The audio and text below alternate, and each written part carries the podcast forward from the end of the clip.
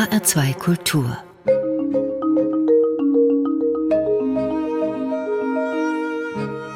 Doppelkopf Heute am Tisch mit Professor Eva Schlothäuber. Gastgeber ist Andreas Bomber. Sie sind Vorsitzende des Verbandes der Historiker und Historikerinnen Deutschlands und unterrichten an der Heinrich-Heine-Universität in Düsseldorf. Nun steht der Deutsche Historikertag bevor, auf dem nebenbei auch ein neuer Vorsitzender oder vielleicht eine neue Vorsitzende gewählt wird. Was dort diskutiert wird, erfahren wir in diesem Gespräch. Zunächst aber über die Zunft hinaus wird viel Geschichte diskutiert, Frau Schlothäuber. Die Restitution verschiedener Hinterlassenschaften der Hohenzollern schlägt hohe Wellen. Das Werden der Demokratie in Deutschland, die Folgen des Kolonialismus. Ich könnte auch viel beachtete Bücher und Ausstellungen der letzten Jahre benennen.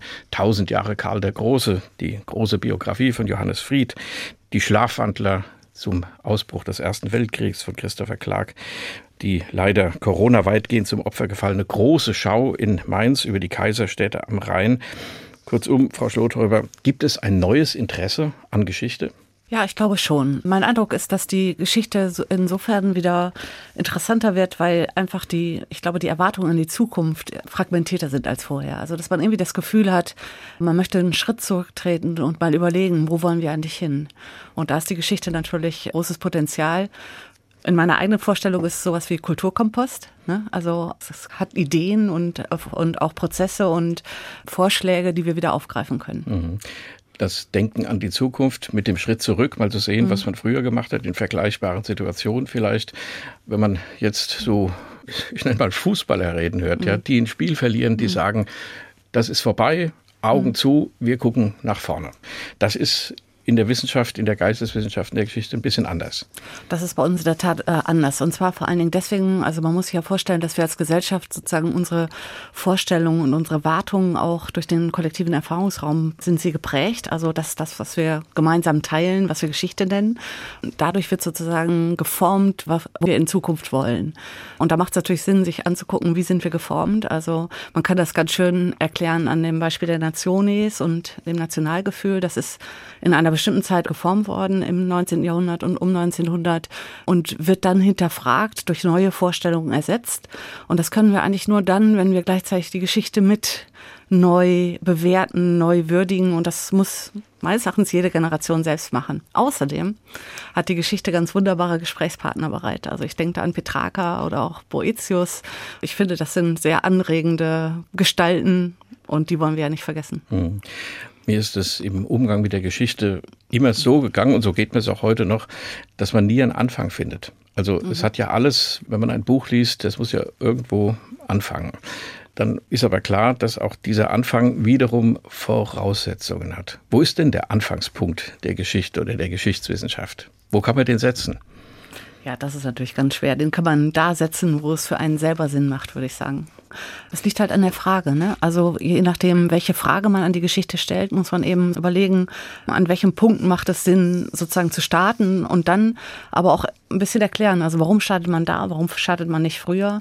Bei fünf Leuten oder fünf Menschen würde man fünf Perspektiven zusammenkriegen. Auch das ist eine wichtige Frage. Von welcher Seite guckt man eigentlich auf die Geschichte? Äh, und da kommen natürlich ganz andere Geschichten dann am Ende bei raus. Also deswegen ist methodisch der Schlüssel dazu, darzulegen. Ne? Wo fängt mhm. man an? Von welcher Seite guckt man da drauf? Oder bindet man die Perspektiven zusammen?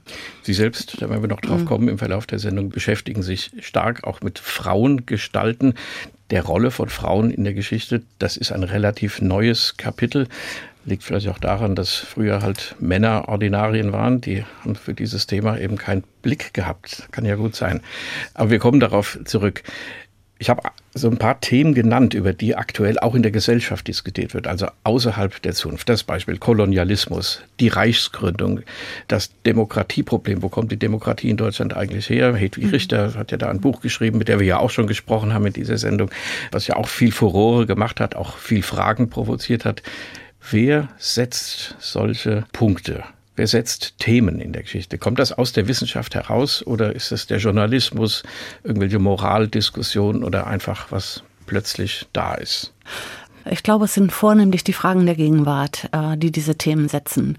Also der Kolonialismus ist ja deswegen ein Thema, weil wir heute sozusagen unsere Politik und unsere Umgangsweise gegenüber, also früher hätte man gesagt, der dritten Welt neu überdenken müssen und wollen. Und da ist natürlich inbegriffen, dass man zurückschaut und guckt mal, wie ist diese Situation zustande gekommen, aus welcher Geisteshaltung haben eigentlich England, Belgien, Deutschland diesen Kolonialismus betrieben, was hatte das für Folgen und was ich eben so wichtig finde, was ist sozusagen in unserer DNA davon noch drin? Also welche Grundüberzeugungen sind dadurch kreiert worden und wir haben ja auch profitiert davon.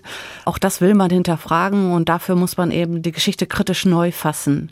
Das ist so ein bisschen das, was ich eben meinte. Ne? Also dies, die Perspektive zurück und dafür bietet sich die kritische Geschichtswissenschaft wirklich an, diese Prozesse besser zu verstehen. Und ich glaube, ohne sie besser zu verstehen, können wir sie auch nicht in den Griff bekommen, nicht handhaben, keinen Weg finden. Mhm aber eine Lehre für die Politik, wenn Sie jetzt den Kolonialismus nennen und auch unsere Denkweise anderen Gegenden der Welt gegenüber anderen Hautfarben, anderen Gewohnheiten, was auch immer damit zusammenhängt.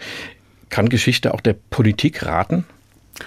Also da wäre ich sehr vorsichtig. Ich finde, dass die Geschichte eine ganz eigene Stimme ist. Neben dem Journalismus und vielen anderen Stimmen, die die Gesellschaft hat, ist eben die Geschichtswissenschaft oder die Geisteswissenschaft eine ganz eigene Stimme. Ich finde, dass sie im Dialog bleiben muss mit der Zeit, äh, mit der Gesellschaft, mit der Politik, aber sie sollte sich nicht zu nah ranwagen. Das wäre zu schade. Mhm. Und natürlich kann die äh, Geschichtswissenschaft auch eigene Themen setzen. Also ich denke jetzt hier an die Vormoderne, ans, an mein Fach, die mittelalterliche Geschichte, die ich, wie ich finde, wirklich unendlich viel zu bieten hat. Und da müssen wir uns auch zu Wort melden, denn der Geschichtsunterricht leistet es ja leider jetzt nicht mehr. Und deswegen ist es unsere Aufgabe, dass dieses Wissen, diese große, lange Kultur nicht verloren geht. Eva Schlothäuber, so Gast in Doppelkopf in H2 Kultur, die Vorsitzende des Verbands der Historiker und Historikerinnen Deutschlands. Früher hieß das einfach Historikerverband. 98, 1998, schon ein bisschen länger. Okay. Dass man diese beiden Formen wählt, das hat damit zu tun, dass immer mehr Frauen in ihrer Wissenschaft an die erste Stelle gelangen, nicht nur das Fach studieren, sondern auch wirklich an die Professuren kommen. Hat das damit zu tun? Ja, ich glaube schon. Also es hat noch mehr damit zu tun, dass in den 80er und 90ern einfach viele, also mit der sozialen Öffnung der äh, Universitäten viele Frauen angefangen haben zu studieren und die haben einfach neue Fragen gestellt, neue Interessensschwerpunkte mitgebracht und dadurch wurde das Fach wie von innen und von unten, sage ich jetzt mal, neu gefasst. Und das sage ich auch, auch oft meinen Studierenden, also dass die Fragen eigentlich das Wichtigste sind und wir nicht aufhören dürfen, aus so vielen Perspektiven wie möglich kritische Fragen zu stellen. Diese Fragen, die kommen den Studierenden, aber auch den Lehrenden und den Forschenden durch ganz verschiedene Seiten, ja, der Journalismus, aktuelle politische Fragen, die plötzlich aufkommen, aber natürlich auch durch Medienkonsum, durch Moden, durch Filme zum Beispiel. Ich steuere jetzt auf die erste Musik zu, die Sie ausgesucht haben, Frau ähm, Schlothäuber. Ja, der Film Star Wars, Vergangenheit, Gegenwart, Mythos, Zukunft, das hat die Leute ja elektrisiert. Und das ist ein ja, kann man sagen, hat einen historischen Hintergrund oder ist es doch eher Mythos, der Schauder vor dem Vergangenen, der da beschworen wird? Wie würden Sie das nennen? Ja, also 2015 endet ja die Reise von Luke Skywalker auf Skellig Michael. Dort wird er wiedergefunden. Und ich finde das sehr charmant, dass also nachdem die Zukunft erobert ist und äh, das Imperium in den Sand gesetzt wurde, dass man dann wieder im Frühmittelalter landet bei den Mönchen, die diese Insel mal besiedelt haben, um 600 unter den unglaublichsten Umständen. Unsterblich unsterbliche Musik, kann man sagen. Wird sich zeigen, hoffentlich von John Williams.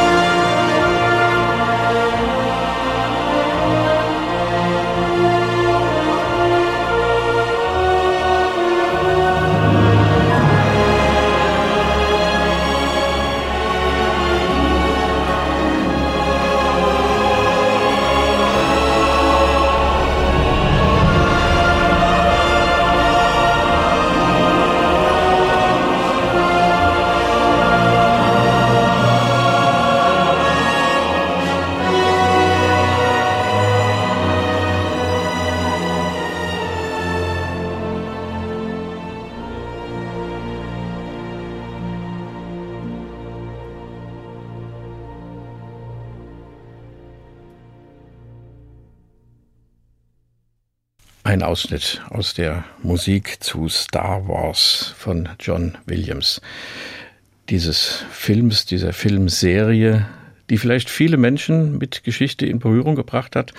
Zukunft ist vielleicht noch nicht Geschichte, aber es wird ja aus der Vergangenheit viel hineinprojiziert. Sie haben, Frau Schlothäuber, die Mönche genannt, das Jahr 600, das ist also der Beginn des Mittelalters, den wir da so ungefähr ansetzen.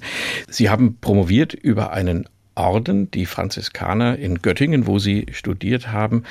Das ist ein sehr regionales, spezifisches Thema und vielleicht doch nicht so regional und spezifisch. Wie kommt man auf so ein Thema?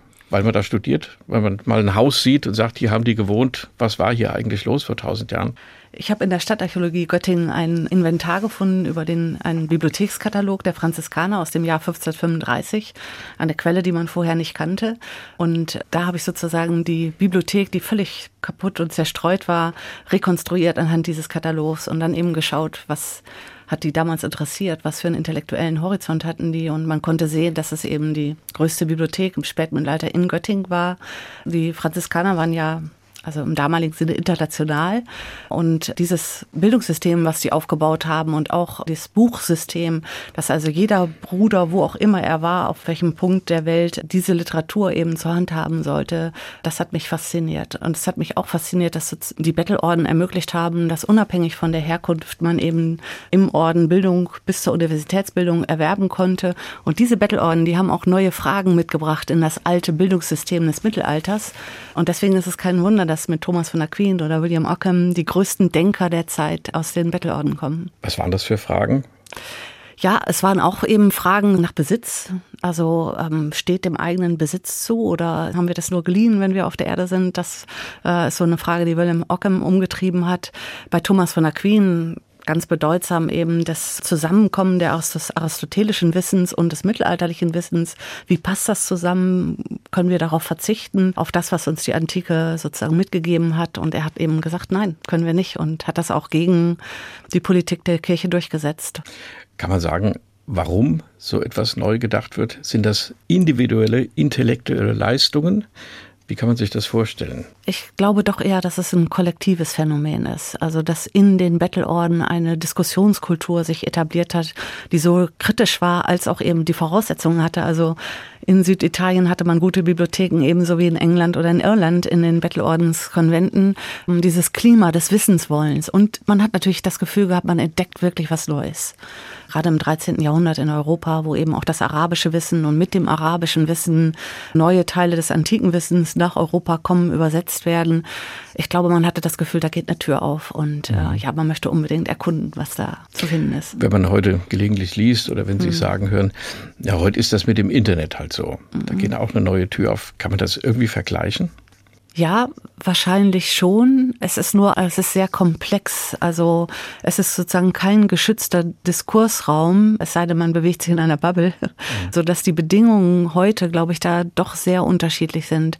Aber ja, schon. Also auch mit der Pandemie, wir alle sind jetzt angestupst worden, über die Digitalisierung nachzudenken, über die Bedingungen, unter denen wir da forschen, leben, lehren, kommunizieren können. Und das ist, glaube ich, eine sehr wichtige Diskussion, die wir führen müssen und führen wollen. Ein weiterer Schwerpunkt Ihrer Arbeit, Frau Schlothäuber, ist das Thema Frauen. Frauen in der Geschichte, speziell hier geistliche Frauen im Mittelalter. Ja, wir haben es schon mal angesprochen, warum hat man das eigentlich nicht früher gemacht? War nicht interessant genug, weil eben die Professoren Männer waren, die drüber hätten forschen müssen. Das halte ich für ein sehr plausibles Argument. Warum kommt das jetzt auf? Ist das eine Folge der Diskussion um den, die Gleichstellung, die Gleichberechtigung von Frauen und Männern, die einfach jetzt auch mal guckt, wie war es früher? Auf alle Fälle auch. Ich weiß auch, als ich angefangen habe zu studieren in Göttingen, äh, hat mir jemand geraten, ach, das, er wüsste nicht, ob ich dieses Thema nehmen sollte. Das sei doch alles mediokre, also das sei doch mhm. alles mittelmäßig, was die Frauen da produziert haben. Und ich glaube, dieser Blick, also man muss wissen, dass in der Kirche und in der Ordensforschung war es ganz besonders männlich dominiert aufgrund dessen, weil eben die Ordenstheologen, das waren natürlich eben alles Männer und das seit Jahrhunderten, die hm. die eigene Geschichte sozusagen in ihrem Griff hatten. Und deswegen war es ein geschützter Raum, sage ich jetzt mal, über eine lange Zeit. Dann war es ein Paradigmenwechsel, als unter anderem eben Jeffrey Hamburger mal den Blick von den Ausnahmefrauen, also von Hildegard von Bingen, die man eben akzeptiert hat im alten Kanon. Die konnte man da nicht umgehen. Ja? Nee, die konnte man da. nicht umgehen, genau, die waren dann da. Aber mal den Blick auf sozusagen die Kultur, die allgemeine Kultur gelenkt hat, jetzt zunächst in der Kunstgeschichte und dann eben rausgearbeitet hat, was wie unendlich komplex und interessant eigentlich dieses visuell und mit, mit Schrift verbundene System ist, auch Ausdruckssystem, wie interessant das eigentlich ist. Und dazu kam dann in den 90er Jahren, was mit meinem Thema zusammenhängt, man hat die Frauen immer von außen betrachtet und äh, die Kirche hatte ihnen ja verboten, öffentlich zu sprechen, Paulus. Ne? Deswegen war sozusagen die ganze Kultur der Frauen nach innen gerichtet. Und erst eigentlich in dem Moment, so wie meine Quelle ja auch, ein Konventstagebuch einer Zisterzienserin, erst als man diese Perspektive eingenommen hat, von sozusagen die Innenperspektive, hat man erkannt, dass es sich eben um 50 Prozent der Menschheit handelt, die doch da äh, gewaltige, ja und ganz spezifische kulturelle Leistungen nicht nur vollbracht haben, sondern eben eine eigene Kultur errichtet haben. Und dieses Tagebuch war ganz hinreißend. Da hat eine Zisterzienserin ihr eigenes Gebetbuch rasiert, also alles, was drin stand, ausradiert und hat dann von Tag und Woche zu Woche ein eigenes Tagebuch geführt und aus der Perspektive eines Konventsmitglieds, also nicht der Äbtissin, beschrieben, wie das Leben so ablief. Mit Streitigkeiten und die Äbtissin kritisiert mit Fäden und fantastisch. Ich glaube, dass allein der Umstand, dass es ja auch Nonnen gab, nicht nur männliche Mönche, sondern auch weibliche Nonnen, dass es ganze Frauenorden gab, dass auch Frauen in den männlich gegründeten Orden weibliche Sektionen, wenn man so will, gebildet haben. Allein das Wissen darum ist relativ lange vernachlässigt worden.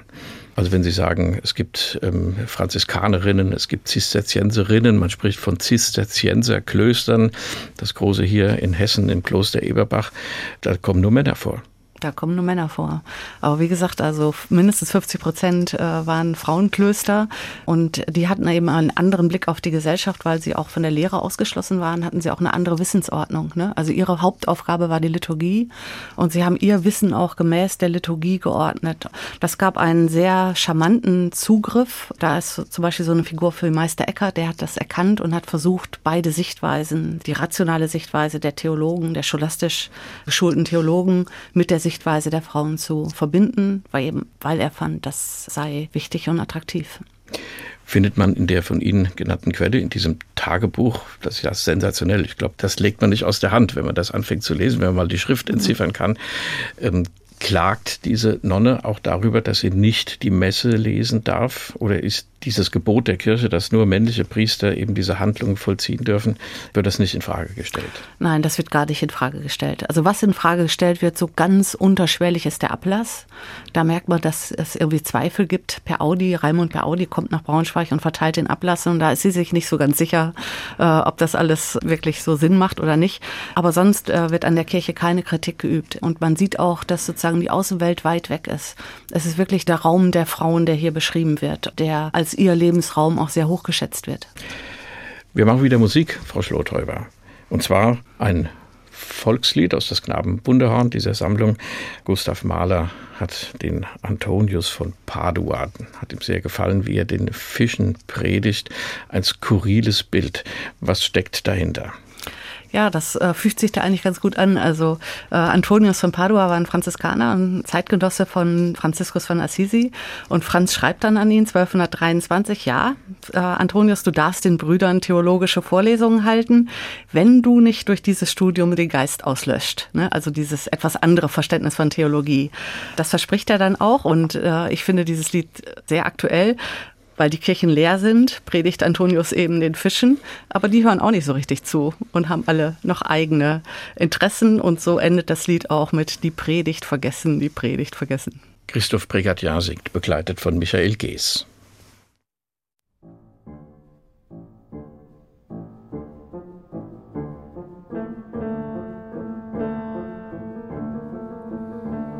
Antonius zur Kirche findet ledig. Er geht zu den Flüssen und predigt den Fischen. Sie schlagen mit den Schwänzen, im Sonnenschein glänzen, im Sonnenschein, Sonnenschein glänzen. Sie glänzen, sie glänzen, glänzen.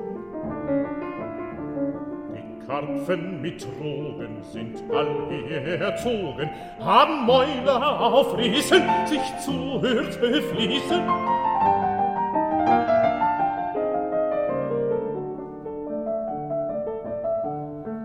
Predigt niemand, den Fischen so gefallen,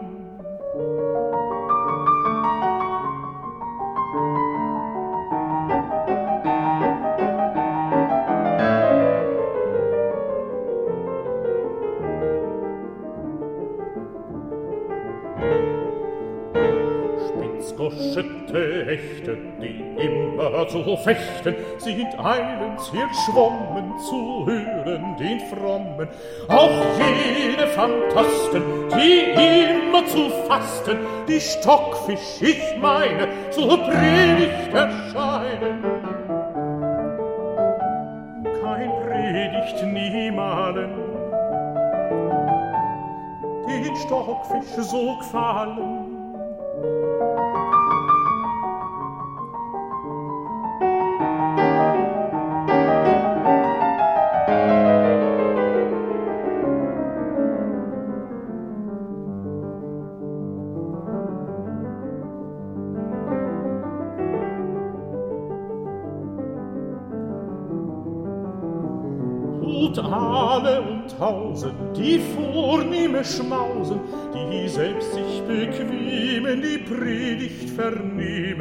auch Krebse, Schildkröten, sonst langsame Boten steigen eilig vom Grund zu hören diesen Mund. Kein Predigt niemanden, die Krebsen so gefallen, Fisch große, Fisch kleine, vornehm und gemeine, erheben die Köpfe wie verständige Geschöpfe. Gottes Begehren, die Predigt anhören,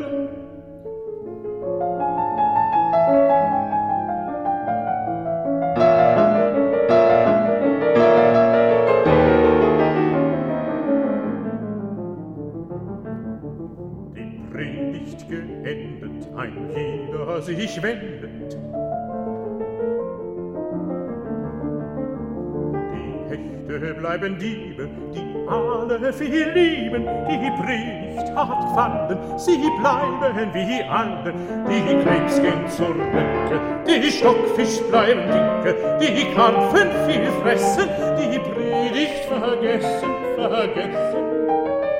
Die Predigt hat gefallen, sie bleiben wie allen.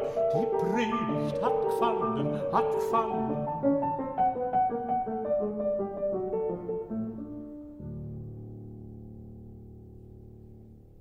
Antonius von Padua predigt den Fischen. Gustav Mahlers berühmtes Lied aus des Knaben Wunderhorn. Hier gesungen von Christoph Pregatian, begleitet von Michael Gees. Doppelkopf in H2 Kultur. Zu Gast Eva Schlothräuber, Professorin für mittelalterliche, mittlere neue Geschichte, heißt das, glaube ich, an der Heinrich-Heine-Universität in Düsseldorf und Vorsitzende des Verbandes der Historiker und Historikerinnen Deutschlands. Schön in diesem Lied reimt sich Vergessen auf Fressen. Alles, wenn es um die Predigt geht. Sehr hintersinnig und aktuell. Frau Schlothäuber, lassen Sie uns auf Ihren Verband kommen. Was macht dieser Verband? Wer ist da Mitglied? Ja, also es ist vor allen Dingen ein Berufsverband. Wir vertreten sozusagen die Geschichtswissenschaft gegenüber der Öffentlichkeit, Kultur und gegenüber der Politik. Und wir versuchen natürlich auch die Bedingungen zum Studium und im Studium und für die Laufbahn zu verbessern und kritisch zu begleiten. Und da gibt es sehr viel zu tun, muss man sagen. Ja, Stichwort Universitäten, vielleicht Wissenschaftsbetrieb. Man spricht heute von der Drittmittelakquise die viel Zeit raubt für Professoren und Professorinnen. Ähm, das ist in den Geisteswissenschaften, glaube ich, nicht so einfach, wie wenn es um IT geht oder um jetzt Pharmazie oder sonstige Dinge. Wie sieht das aus? Das größte Problem ist eigentlich, dass über 80 Prozent der Stellen befristet sind jetzt an der Universität. Und das System war immer schon fragil. Also seit die Universitäten sind ja über 1000 Jahre alt und es war immer defizitär. Aber durch dieses starke Betonen der Drittmittelforschung, auch durch die Exzellenzinitiative, ist dieses sowieso prekäre Gleichgewicht noch weiter aus dem Ruder gelaufen. Die Grundfinanzierung der Universitäten ist einfach zu schwach im Gegensatz mhm. eben zu dem Drittmittelaufkommen. Und das führt dazu, dass das Verhältnis zwischen befristeten und unbefristeten Stellen einfach nicht mehr tolerabel ist. Und das bedeutet natürlich, dass die Zukunftschancen der Studierenden, der wissenschaftlichen Mitarbeiter, der Forschenden innerhalb der Universität sehr schwierig werden. Also Drittmittelforschung heißt, man hat ein Projekt, für das sucht man zusätzliche Mittel, also außerhalb des universitären Etats. Das bedeutet auch, das ist zeitlich begrenzt. Dafür stellt man Mitarbeiter ein und Mitarbeiterinnen. Nach vier Jahren, vielleicht wird es nochmal zwei Jahre verlängert, ist dann Schluss. Und dann müssen sich diese Leute, die vielleicht 30 waren, als sie angefangen und dann 36 sind, um ein neues Projekt bewerben. Das sind hochspezialisierte Leute, die wissen über das, was sie da gemacht haben, alles. Und ja, dann müssen sie vielleicht umdenken. Dann gibt es auch junge Leute, die vielleicht Familie gründen, ein bisschen finanzielle Sicherheit haben wollen, auch nur eine halbe Stelle bekleiden können, weil sie halt die Kinder zu Hause haben und, und, und. Das wird alles nicht gesehen in dieser Konstruktion mit den Drittmitteln. Genau, das ist ein großes Problem. Und dazu kommt noch das Wissenschaftszeitgesetz, was den großen Nachteil hat, dass eben sechs Jahre nach der Promotion kann man noch auf Gelder der Universität als auch Sondergeldern diese Leute finanzieren und dann aber nicht mehr. Und das kann unter bestimmten Bedingungen eben wie ein Berufsverbot wirken. Das heißt, selbst wenn diese Leute diese Begabung haben und da bleiben wollen und es sind Gelder da, man kann sie trotzdem nicht beschäftigen. Also das ist eine ganz unglückliche Situation. Wissen Sie Geschichten von solchen Leuten, was die dann machen? Oh, ich kenne viele Geschichten davon. Meistens findet man in einer gemeinsamen Anstrengung oder man kann mit gemeinsamer Anstrengung versuchen, eine Lösung zu finden. Aber es kann sehr schwer werden. Und es ist eine Situation, die eigentlich nicht mehr tolerabel ist. Man hört ja gelegentlich auch, dass Stellen abgebaut werden, also ordentliche Universitätsstellen, dass Fächer eingestellt werden an manchen Standorten. In Halle zum Beispiel war es, glaube ich, die klassische Archäologie, die äh, da verschwinden sollte, obwohl es eine große Tradition hat an dieser Universität. Und da steht man dann machtlos davor, weil das ist Liebhaberei, Geisteswissenschaft, das bringt keinen ökonomischen Profit. Ist das so eine Stimmung, die man wahrnehmen kann? Also ich würde sagen, dass diese Stimmung in den anglophonen, englischsprachigen Ländern noch schlimmer ist, ähm, also England, vor allen Dingen auch in den USA. Aber hier kann man das auch merken und beginnen und es kriegt natürlich auch so eine Dynamik. Ne? Also wenn die Zukunftschancen eben schwierig sind, dann geraten die Fächer in die Defensive und dann wird es sehr viel schwieriger. Ich glaube, dass das eine Entwicklung ist, die wir unbedingt hinterfragen müssen, denn die kritische Funktion der Geisteswissenschaften bei der Begleitung der aktuellen Probleme, da, da können wir nicht drauf verzichten. Mhm. Also ich sage nochmal, die Digitalisierung, die natürlich natürlich unser ganzes Leben umkrempeln wird, auch das Forschen und Arbeiten. Da müssen wir sozusagen auf die lange, lange Erfahrung auch zum Beispiel, was ist mit der Wissensordnung, die ja immer in den Bibliotheken fest im Raum verankert war. Wenn wir die nun in den digitalen Raum transferieren, dann müssen wir sozusagen eine neue digitale Ordnung finden, sonst wissen wir gar nicht mehr, was wir finden und was wir, vor allen Dingen wissen wir nicht mehr, was wir nicht finden. Mhm. Ähm, und das sind Prozesse, also nicht nur das, viele andere auch, wo man eben diese kritische Funktion der Geisteswissenschaften einfach braucht. Gibt es denn genügend Studierende, Studentinnen, Studenten, die an die Hochschulen kommen und Geschichte studieren wollen? Gibt es da Zahlen? Es gibt, würde ich schon sagen, genügend Studierende, aber ich glaube doch, das Geschichte braucht man hohe intrinsische Motivation äh, und die ist eigentlich bei vielen vorhanden, aber natürlich die Angst, ob sie später ihr Leben beschreiten mhm. können, ob sie eine Familie gründen können, wohin es sie damit führt. Die Fragen sind natürlich groß und die müssen wir auch beantworten. Wobei es im Allgemeinen so ist, dass bis zur Promotion ist es eigentlich, sage ich jetzt mal, an sich kein Problem. Wir haben eine, eine Erhebung gemacht, wo 90 Prozent der Studierenden nach der Promotion ein adäquates Arbeit gefunden haben innerhalb eines Jahres. Das sind eigentlich ganz gute Zahlen. Und äh, ich glaube, da kann man zuversichtlich sein, dass man den Weg beschreiten kann. Das ist natürlich dann nicht nur in der Wissenschaft, sondern auch Bibliotheken, Museen, Kulturbereich, öffentliche Hand oder so wie oh ja. Sie auch. Aber nach der Promotion diesen Weg, diese Karrierepfade, die müssen wir neu und kritisch überdenken. Ich weiß, erinnere mich, dass vor vielleicht zehn Jahren oder 15 Jahren viele Theologen und Theologinnen in die Unternehmensberatung gegangen sind. Das war offensichtlich, da war man ein bisschen näher am Himmel und, und konnte die Weisheiten etwas glaubhafter verkünden. Intrinsische Motivation, Frau Schlothauber, wo kommt Ihr Interesse an der Geschichte her? Ich glaube, mein Interesse an der Geschichte kommt vor allen Dingen aus der Handschriftenkunde. Also mich hat es immer, und mich hat, haben einfach diese mittelalterlichen Handschriften wirklich fasziniert. Und am meisten, dass darin so viel zu finden war, wovon man überhaupt noch keine Ahnung hatte, wie eben dieses Tagebuch einer Zisterzienserin, wo sich plötzlich ein ganzes Leben entfaltet vor 500, etwa 500 Jahren äh, mit Binneneinsichten, von denen man, wie gesagt, nichts wusste. Aber da muss man viel vorher machen, bevor man an diese Früchte kommt. Man muss diese Schrift lesen können, man muss meistens Latein können, wenn man sich mit Mittelalter beschäftigt. Das sind hohe Hürden für viele heute. Ja, das ist richtig. Also ein großes Problem ist, dass die Schulbildung sehr schwierig ist und gerade im Bereich von Geschichte. Und ich bin ziemlich verzweifelt, muss ich sagen, weil man dieses Problem auch so schwer adressieren kann. Also wenn man sich da an die Politik wendet, findet man kaum einen Ansprechpartner. Wenn man sich jetzt heute umschaut, ist das Thema Schule kein Thema unverantwortlich, mhm. muss ich jetzt fast mal sagen. Also wenn überhaupt, dann geht es über Organisation von Schulen, ob, ob Lüfter zur Verfügung stehen, also überhaupt die Organisation des Unterrichts, über Inhalte wird überhaupt nicht mehr geredet. Überhaupt nicht gesprochen, ja. mhm. nee. Und wir sehen auch, dass die Studierenden, wenn sie an die Universitäten kommen, sich immer weniger im, im historischen Raum zurechtfinden können. Und das wird uns doch böse auf die Füße fallen. Denn also Geschichte ist ja auch die Möglichkeit einer kollektiven Selbsterkenntnis, wenn man so will. Ne? Also nachvollziehen zu können, warum, wie ist die Situation entstanden, in der wir heute sind. Und wenn da so gar keine Fähigkeit Fähigkeiten mehr da sind, ich sag mal, da muss man sich auch nicht wundern. Ne?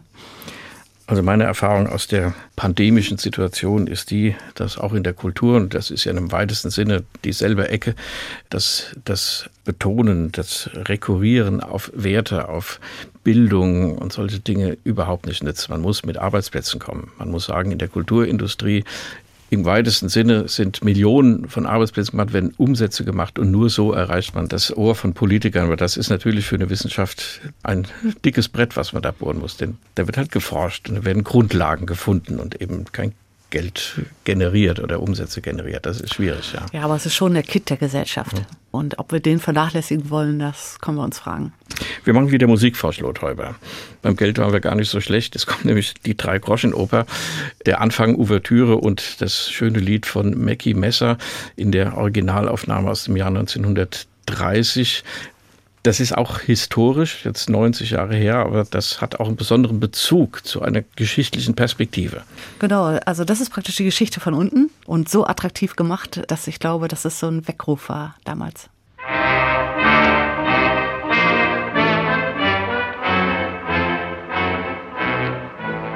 Sie werden jetzt ein paar Songs aus einer Oper für Bettler hören. Weil diese Oper so prunkvoll gedacht war, wie nur Bettler sie erträumen. Und weil sie doch so billig sein sollte, dass Bettler sie bezahlen können, heißt sie die Drei-Groschen-Oper.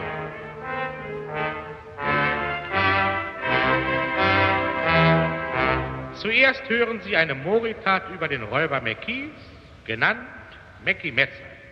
Und der Haifisch, der hat Zähne, und die trägt er im Gesicht.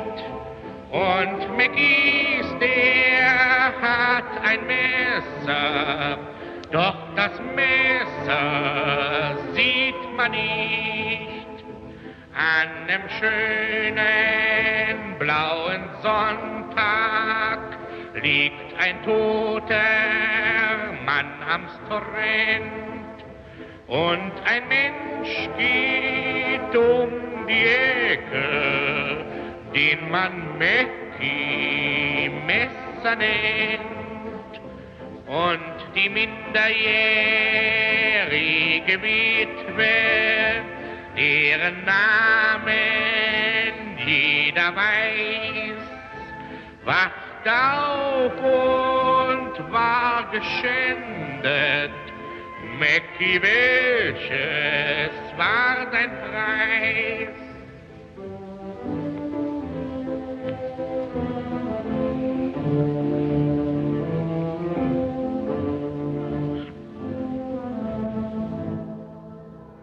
Die Moritat von Mackie Messer in dieser Aufnahme von 1930. Bert Brecht, Kurt Weil, Theo Mackheben dirigierte, ich glaube Kurt Geron hat das gesungen. Ja, das ist, Frau Schlothäuber, das Soziale betrachtet, nichts Elitäres, sondern da werden die Nöte der Menschen beschrieben. In der Geschichtsforschung, so habe ich das erlebt, war das in den ja, 70er, Ende der 70er Jahre, als ich studiert habe, schon so, dass das auch aufkam. Das kam aus Frankreich, damals ähm, auch Alltagsgeschichte, Sozialgeschichte anstelle der Helden und Heiligen, der großen Namen. Ähm, das war so ein Umschwung in der Geschichte. Kann man das so sagen? Das kann man auf alle Fälle so sagen. Und das war auch die Zeit, wo die Soziologie begann, eine mhm. große Rolle zu spielen. Die methodischen Ansätze der Sozialwissenschaften haben, sind in die Geschichtswissenschaft rübergekommen und man hat plötzlich das große Potenzial, worüber wir eben ja auch schon gesprochen haben, der neuen Perspektive mhm. gesehen. Ne? Also der Perspektive sozusagen von unten nach oben, äh, von außen auf die Gesellschaft und natürlich auch, wie interessant es eigentlich ist, wenn man reingeht in die Gesellschaft und nicht nur die großen Männer sich betrachtet. Mhm. Wir lasen damals Montaillou von Emmanuel Laroy Ladurie, ist der, glaube ich, ein Schriftsteller, ein, Franzose, ein französischer Historiker, der ein Dorf beschrieben hat zu Zeiten der Häresie, der Ketzerei im 13. Jahrhundert. Es gab dann die Schriften von Georges Duby, die Welt, die Zeit der Kathedralen, also wo einfach auch aus anderen Perspektiven erzählt wurde. Von Edith Ennen erinnere ich mich an ein Buch, Die Frau im Mittelalter, das mhm. wurde da mal so ein bisschen links liegen lassen, aber immerhin mal ein erster Schritt, wo dieser Blick sich geändert hat. Ähm, das ist heute, glaube ich, eher an der Tagesordnung. Und da haben wir als Studenten auch drüber gesprochen. Jetzt in Pandemiezeiten, ja, da sprechen die Studenten gar nicht mehr miteinander. Die sitzen alle am Bildschirm, oder? Ja, das ist sehr schade. Also die Inspiration sozusagen, wenn man im Studium vor Ort ist und mal was Neues, was Ungewöhnliches sozusagen auch, ich sage jetzt mal aus Versehen mitzubekommen, das ist völlig unterschätzt und das wäre sehr wichtig, dass, dass die Studenten eigentlich einfach wieder an die Universität kommen und dieses Leben, was mit dem Studium zusammenhängt, ja, erleben können. Wenn sie später mal in den Berufs gehen, dann mhm. ist sozusagen dieses Fenster geschlossen. Ja. Oder kann geschlossen sein. Ja, man sieht ja jetzt auch in der Pandemie, dass die Einflussmöglichkeit verschiedener Gruppen in der Gesellschaft sehr unterschiedlich sind. Also an der Spitze marschiert der Fußball, der darf alles, ja. Die Kultur ist ziemlich weit weg und die Universitäten, die Schulen werden natürlich langsam auch diskutiert. Endlich, das hätte man schon vor einem Jahr tun können, indem man sieht, was da passiert. Ähm, Universitäten, die geben keinen Laut. Also ich nehme jedenfalls kaum etwas wahr. Man sieht gelegentlich im Fernsehen mal die Studenten, die da gezeigt werden, die wieder in ihr Kinderzimmer ziehen, anstatt das Leben zu entdecken. Ja, also das ist, finde ich, ein wirklich sehr wichtigen Aspekt. Man kann beobachten, dass es so ähnlich ist wie in der Wirtschaft. Also die sowieso Guten, die können davon profitieren, weil ja natürlich sehr viel nachzuhören und nachzulesen ist. Aber die, die so in der Mitte sind oder die nicht, noch nicht ganz genau wissen, was sie studieren wollen, die verliert man. Wir sehen, dass äh, die Durchfallraten doppelt so hoch sind und also ich muss sagen, das tut mir in der Seele weh, dass wir so viele Leute verlieren, äh, die eine Chance hätten, das mit Gewinn entdecken zu können und auch für sich rauszufinden, mhm. was will ich eigentlich machen, wo möchte ich hingehen, auch in der Diskussion sozusagen mit ihren Kommilitonen und das fällt jetzt alles weg. Also wir wissen auch, dass es sehr viele Depressionen gibt äh, und wir merken das auch und ich würde mir wünschen, dass das oder es muss wirklich mehr diskutiert werden, denn also die natürlich ist ja unsere Generation für morgen und die wollen wir nicht verlieren. Ja. Ich glaube, es liegt daran, dass wir die Umstellung eigentlich ganz gut geschafft haben. Also dass diese Online-Lehre von außen betrachtet funktioniert hat. Aber ich sage jetzt mal, das ist nur das halbe Leben. Eva Schlothäuber zu Gast in Doppelkopf in H2 Kultur die Vorsitzende des Verbands der Historiker und Historikerinnen Deutschlands. Frau Schlothäuber, jetzt kommen wir mal zu praktisch angewandter Geschichte gegen Ende unseres Gesprächs. Sie haben ein Projekt gestartet, das hat mit dem schon eingangs kurz angerissenen Streit um das Erbe, die Hinterlassenschaft der Hohenzollern zu tun, der Restitution. Restitution ist ein Wort, was heute gerne dafür gebraucht wird, dass man Dinge, die unrechtmäßig oder vielleicht auch rechtmäßig, aber einfach im falschen Museum stehen, möchte ich mal nennen, dass die wieder an die zurückgegeben werden, die es eigentlich gemacht haben. Das ist ein Riesenkapitel, ein Riesenfeld. Das sieht man ja auch, wie intensiv um jedes einzelne Stück die Diskussion geht. So, bei den Hohenzollern geht es um die Restitution bestimmter Dinge, die sie an Museen geben haben, aber auch um Liegenschaften, also um Gebäude, wo die gerne wieder wohnen würden, die sie selbst als Museum herrichten wollen und ein Streit, der viel mit Rechtsanwälten ausgetragen wird. Da wird Geschichte plötzlich sehr aktuell, denn man fragt sich, mit welchem Recht machen die das? Ja, das ist eine gute Frage. Mit welchem Recht?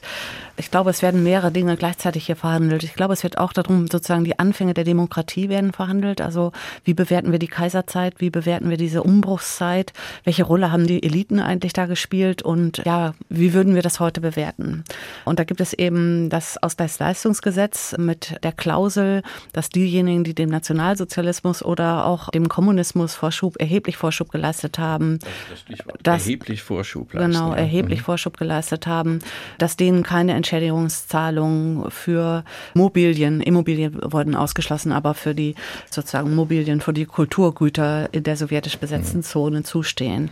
Und deswegen kam eben die Frage auf, und hier kamen die Historiker ins Spiel, ja, wie ist die Rolle von dem Kronprinzen Wilhelm vor dem Nationalsozialismus und beim Aufstieg des Nationalsozialismus zu bewerten? Das war die Kernfrage. Und da gibt es jetzt eben verschiedene Meinungen.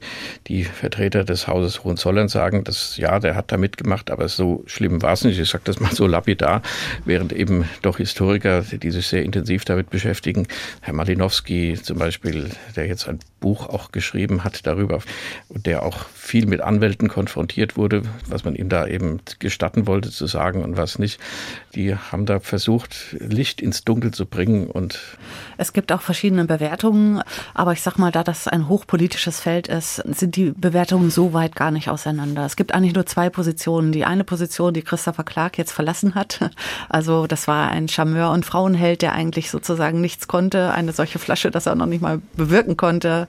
Einen Sie sprechen von dem Kronprinzen damals, ja, genau, nicht also, Christopher Clark. Nein, also nochmal, also Christopher Clark hat ja die, die, man muss vielleicht so anfangen. Es gab vier Gutachten.